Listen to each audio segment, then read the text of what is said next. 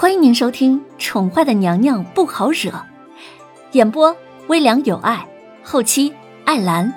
欢迎您订阅收听。第六十二集，柳儿，罢了吧，听我一劝，别再去招惹楼凌渊了。方如雪拧着眉，她之前也以为皇上对楼凌渊的宠爱只不过是逢场作戏手段而已。而今看来，皇上对楼凌渊并非无意，他们之间的异样，只有深爱着皇上的人才能看得出来。方如雪能看得出来，上官柳儿自然也能看得出来，甚至是南宫丽，只怕他早就已经看出了些许的端倪，所以才能够对皇上琵琶别抱的行为并不在意，甚至在皇上的眼皮子底下。同离国七殿下眉来眼去，所以当方如雪从上官柳儿那儿看见难以抹去的恨意之时，便开口出声提醒，以免柳儿冲动之下酿成错事。这会儿，上官柳儿早就已经清醒了，所有的醉意，因为眼前那刺眼的一幕而顿时万分的清醒。本宫不用你假装好心，装什么呀？你敢承认自己不吃味吗？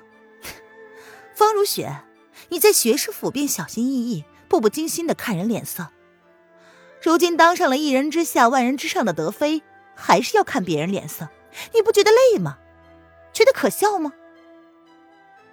柳儿，你。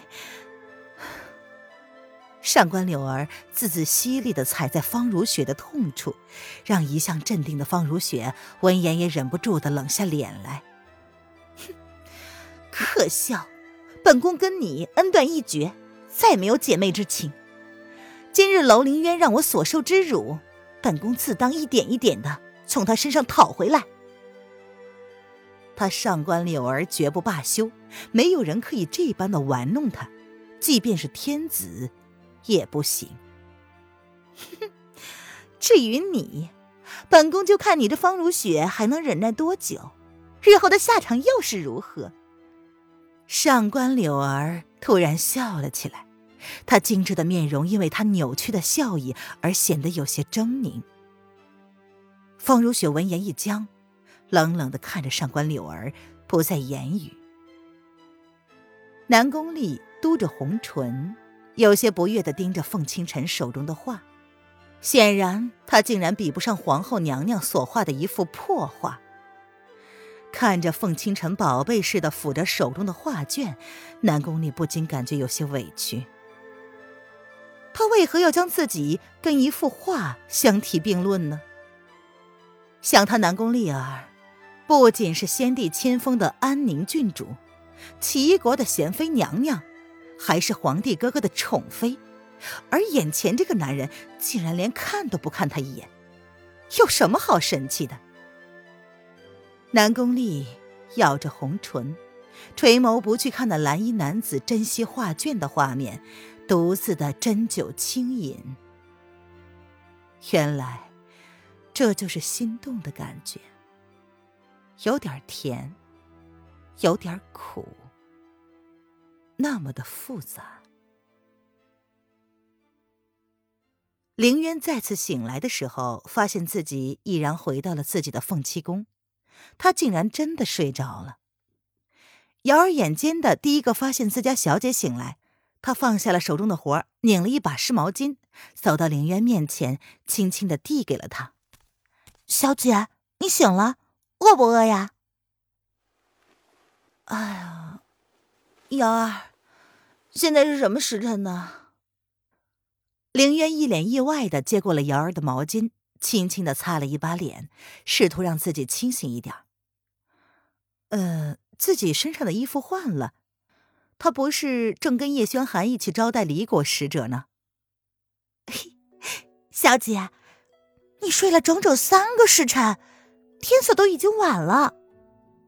瑶儿闻言，一脸好笑的看着自家小姐。能在那么多人面前睡着，这也算是小姐不为人知的另外一个天赋了吧？瑶儿依稀还记得，当弦月姐姐看到皇上怀里抱着的人时，脸上那破冰的表情，简直让她记忆深刻。哼，嗯，那谁送我回来的？林渊开口便知道自己问了一句废话。他记得那个男人说要亲自送他回来的。瑶儿笑嘻嘻的说：“当然是皇上呀，皇上可是亲自抱着你回来的。”瑶儿十分稀罕看到自家小姐一脸黑线的表情。凌渊瞪了一眼没大没小的瑶儿，摆出了一脸正经的样子。那他什么时候走的？说了一些什么呀？瑶儿却是有恃无恐。他在凤栖宫留了好久呢，是弦月姐姐负责招待皇上呢。皇上交代了弦月姐姐好些事，才一脸含笑的走了。自己家小姐呀，向来是个纸老虎。她若是不好好的把握每一次能够看到小姐闹笑话的机会，那也太委屈了自己，苦苦被小姐欺压了三年多。哦，嗯，那交代弦月什么了？一眼就看穿了瑶儿想法的凌渊，双手支着额头，不断的揉着太阳穴，他的脑子还是有些混沌的。皇上交代弦月待主子醒来之后，给主子弄点参汤。皇上说主子空腹喝了不少酒，醒来之后应该会难受。弦月看主子也差不多该醒了，已经将参汤准备好了，主子趁热喝了吧，待会儿头疼的症状应该会好很多。瑶儿还没有开口呢，便见弦月端着参汤从门口外走了进来，显然他是刚刚听到了凌渊的问话。凌渊闻言，闭着眸子，头疼的说道：“哎呀，端过来吧。”叶轩寒到底给他喝了什么酒？依他的酒量，怎么可能几杯就把他折腾成这样？瑶儿接过了弦月的活儿，将参汤吹了吹，才交给小姐。“哎，小姐，小心烫啊！你你你急什么呀？”嗯。有谁知道，洗尘宴上提供的酒是什么酒？凌渊现在只想破口大骂，他才不过小小的几杯，怎么可能就让他变成这副德行呢？想当年，他跟军区的几个哥们儿喝酒玩通宵，第二天都不带喘口气儿的。姚二早八卦完了，不等弦月说明白，就将自己道听途说的小道消息着急的说了起来。嗯，小姐，听说啊，给皇家提供的酒都是酿制上百年的好酒，有专人秘制的，入喉甘甜，宴席上只有身份最高贵的人才能喝得上呢。哎呀，身份高贵，你妹呀！凌渊呻吟了一声。弦月见凌渊万分头疼的样子，不禁有些好笑。主子，瑶儿说的是事实。你跟皇上喝的是另外提供的，叫龙凤呈祥。洗尘宴上估计就只有离国七殿下有此等殊荣，呃，与帝后同饮秘制酒。娘娘大婚那一天，凤栖宫内的合欢酒就是这个。难道主子事先不知道吗？没有酒量的人，通常小酌一口就会理智清晰。行动能力却渐渐的涣散迟钝，无法自我控制。按道理来说，皇上应该会提醒主子才是啊。难道？弦月含笑不语了。凌渊咬了咬牙：“龙凤呈祥，那那为什么叶轩寒喝了那么多杯就没事儿呢？”